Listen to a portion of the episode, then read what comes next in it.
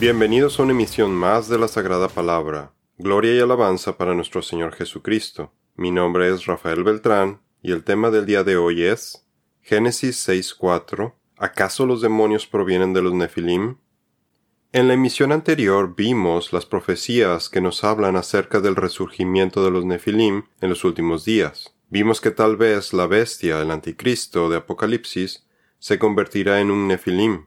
También hablamos acerca de los diez reyes que buscarán la mezcla con la simiente o semilla humana, que gobernarán al mundo en conjunto con la bestia, de Daniel 2 del 41 al 44 y cómo actualmente existe la promoción de la agenda demoníaca del transhumanismo que fomenta el aspirar a ser un nefilim con los poderes de la marca de la bestia, dando cumplimiento a las profecías bíblicas. Ahora, en esta misión veremos dos teorías acerca del origen de los demonios y su relación con los nefilim. Origen de los demonios. Existen múltiples teorías acerca del origen de los demonios, que van desde supersticiones, mitos y leyendas, hasta lo que las escrituras nos dicen. En esta emisión solo veremos dos de estas teorías. Primer teoría. Los demonios son los espíritus de los Nefilim. Esta primer teoría se remonta al menos al segundo siglo antes de Cristo, si no es que antes. Surgió con el libro apócrifo de Enoch, en donde se menciona que, debido a la abominación de la unión antinatural cometida por los ángeles caídos con las mujeres antediluvianas, su descendencia, los Nefilim, fueron también castigados por Dios, al no permitírseles ser enviados a Sheol o infierno como al resto de los otros malvados antediluvianos, y mucho menos poder entrar al reino de Dios. Por lo que su sentencia sería que cuando murieran, sus espíritus vagarían en la tierra como condena sin poder alcanzar su salvación. Así que, según esta teoría milenaria, desde que los cuerpos de los Nefilim fueron destruidos por el diluvio, sus espíritus y sus cuerpos se separaron, sus espíritus quedaron sin cuerpo y se convirtieron en lo que hoy llamamos demonios, quienes han estado atacando, oprimiendo, destruyendo, malaconsejando y demonizando a los habitantes de la tierra, dada su naturaleza llena de maldad, y su habilidad de tener acceso al reino espiritual desde donde están constantemente atacando a la humanidad día y noche. Además, que estos espíritus malignos forman parte de las legiones de Satanás, o Heilel ben Shahar, su verdadero nombre en hebreo. Esta primer teoría se popularizó entre los judíos en los tiempos de Jesús, y vemos cómo las creencias de los fariseos consideraban que los espíritus eran seres diferentes de los ángeles, y considera a los demonios como espíritus incorpóreos, mientras que los ángeles tienen cuerpos espirituales. Oiketerion, como lo vimos en el libro de Judas, verso 6, y en segunda de Corintios 5.2. Los demonios en el Nuevo Testamento son caracterizados invariablemente como entidades malas que buscan dañar a las personas. De hecho, el doctor Lucas nos habla acerca de esta diferencia que hacían los fariseos judíos entre los espíritus y los ángeles. Porque los saduceos dicen que no hay resurrección, ni ángel ni espíritu. Mas los fariseos confiesan ambas cosas. Y levantóse un gran clamor, y levantándose los escribas de la parte de los fariseos, contendían diciendo, Ningún mal hallamos en este hombre, que si espíritu le ha hablado o ángel, no resistamos a Dios. Hechos 23, 8 y 9.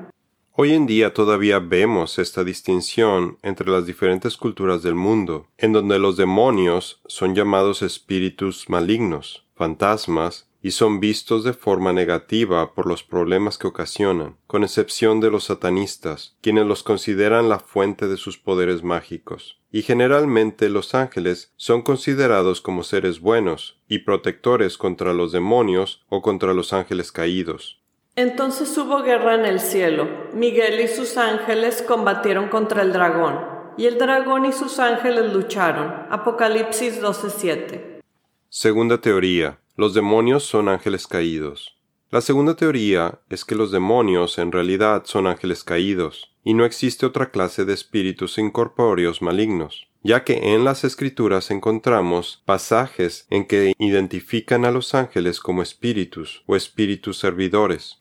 El que hace a sus ángeles espíritus, sus ministros al fuego flameante. Salmo 104.4. ¿Acaso no son todos espíritus servidores enviados para ministrar a favor de los que han de heredar la salvación? Hebreos 1:14. Además, la Biblia utiliza el término de ángel para describir al espíritu del hombre, lo que reduce aún más la posibilidad de que en el mundo espiritual existan otra entidad diferente a los ángeles. Jesús nos enseña acerca de nuestra naturaleza espiritual cuando les dice a sus apóstoles que el ángel, espíritu del niño, que está en medio de ellos, está siempre en el cielo contemplando a Dios. Esto es a lo que se refería el apóstol Pablo cuando nos dice que los creyentes vueltos a nacer estamos en lugares celestiales, en Efesios 1.1.3 y en Efesios 2.6. Miren que no desprecian a uno de estos pequeñitos, porque les digo que sus ángeles en los cielos contemplan siempre el rostro de mi Padre que está en los cielos. Mateo 18.10 cuando el apóstol Pedro es liberado por un ángel de prisión y toca la puerta de la casa donde los creyentes estaban orando por su liberación, en un principio lo que nos dicen las escrituras es que las personas pensaron que se trataba del ángel de Pedro, quien estaba a la puerta, no lo llamaron su espíritu. Hoy en día, con tanta confusión y engaño, tal vez diríamos que su fantasma está a la puerta. Por eso le recomiendo que consulte nuestro artículo de ¿Existen los fantasmas? para que no sea engañado por estos demonios o ángeles caídos. Estás loca, le dijeron ellos. Pero ella insistía en que así era, y ellos decían, es su ángel. Hechos 12:15. Pero la mayor disputa acerca de que los demonios sean ángeles caídos está en que si tienen la habilidad o no de entrar o demonizar el cuerpo de una persona porque se asume que los demonios son espíritus incorpóreos que buscan entrar en el cuerpo de una persona, animal o objeto, como el de los ídolos, para encontrar descanso, descrito en Mateo 12, 43 al 45. Mientras que por otro lado los ángeles tienen cuerpo, así que no tienen esta necesidad. Pero este argumento pierde toda su fuerza cuando vemos que Satanás y los ángeles malvados sí tienen la habilidad de entrar en personas, como lo veremos a continuación.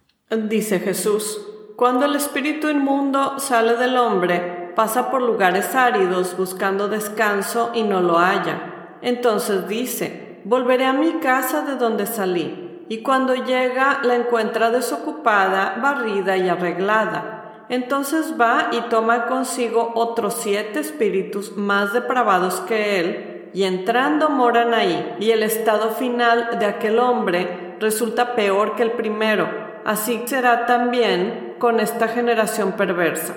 Mateo 12, 43 al 45.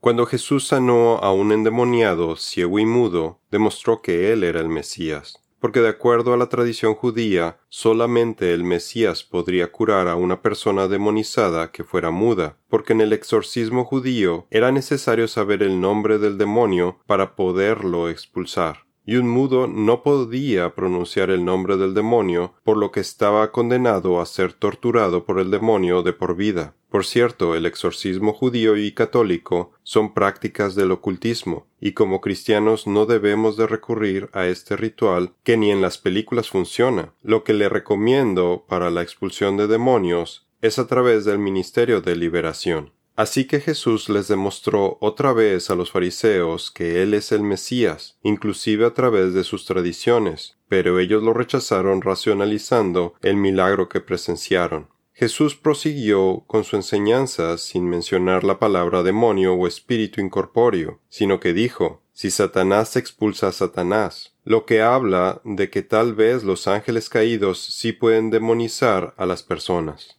Si Satanás expulsa a Satanás, está dividido contra sí mismo. ¿Cómo puede entonces mantenerse en pie su reino? Mateo 12:26. Si los ángeles de Satanás y los demonios no son idénticos, entonces ningún otro origen de demonios o espíritus inmundos se revela explícitamente en ninguna parte de las escrituras. El imperio de los demonios de Satanás está descrito en Efesios 6:12. Los espíritus mencionados no pueden ser otros que sus ángeles o demonios con diferentes puestos, rangos y responsabilidades, quienes son los agentes invisibles, pero reales, que influencian y hasta llegan incluso a controlar totalmente a los humanos susceptibles. y que llevan a cabo los planes demoníacos de Satanás a nivel mundial. Porque nuestra lucha no es contra sangre y carne, sino contra principados, contra potestades, contra los poderes de este mundo de tinieblas, contra las fuerzas espirituales de maldad en las regiones celestes. Efesios 6:12. La Biblia nos menciona que fue Satanás quien provocó que David pecara ante Dios e hizo que David ordenara un censo de todos los guerreros en Israel. No se habla de que un demonio o espíritu incorpóreo haya demonizado al rey David para ordenar el censo, pero el mismo Heilel ben Shahar fue el que lo incitó. Satanás se levantó contra Israel e incitó a David a que hiciera un censo de Israel. Primera de Crónicas 21.1. Cuando Jesús estaba en las aldeas de Cesarea de Filipo con sus discípulos, hablándoles de su muerte y resurrección, Jesús reprendió a Pedro de una forma muy peculiar, porque no lo llamó por su nombre, sino que llamó a Pedro Satanás, otra referencia de la influencia que un ángel caído puede ejercer sobre un creyente, quien minutos antes acababa de confesar que Jesús es el Mesías. Pero él volviéndose y mirando a sus discípulos, reprendió a Pedro y le dijo, Quítate de delante de mí, Satanás, porque no tienes en mente las cosas de Dios, sino las de los hombres. Marcos 8:33 Probablemente el versículo más claro de la demonización de una persona hecha por un ángel caído es el que nos habla de cuando Satanás entró en Judas. Durante la última cena para traicionar a Jesús para que lo arrestaran y seguramente Satanás se aseguró de que lo sentenciaran a muerte, aunque Jesús era inocente. Y después de comer el pan, Satanás entró en él. Entonces Jesús le dijo, Lo que vas a hacer, hazlo pronto. Juan 13:27. Entonces, ¿qué podemos concluir acerca de los demonios? A ciencia cierta no sabemos si son los espíritus de los Nefilim o son los ángeles caídos. Aunque yo me inclino a decir que los ángeles caídos y los demonios son las mismas entidades, pero su origen o quiénes son no es importante para nosotros, sino que estemos conscientes de su existencia, y que nuestra batalla realmente es contra estas entidades espirituales y no las marionetas humanas que ellos controlan. Por eso todos los días les recomiendo que oren por protección física y espiritual en contra de estos seres malignos, y qué mejor que vestirnos con toda la armadura de Dios. Por lo demás, hermanos míos, manténganse firmes en el Señor y en el poder de su fuerza. Revístanse de toda la armadura de Dios, para que puedan hacer frente a las acechanzas del diablo. Efesios 6, 10 y 11. Esto es todo por el día de hoy. Los esperamos en nuestra siguiente misión. Que Dios los bendiga.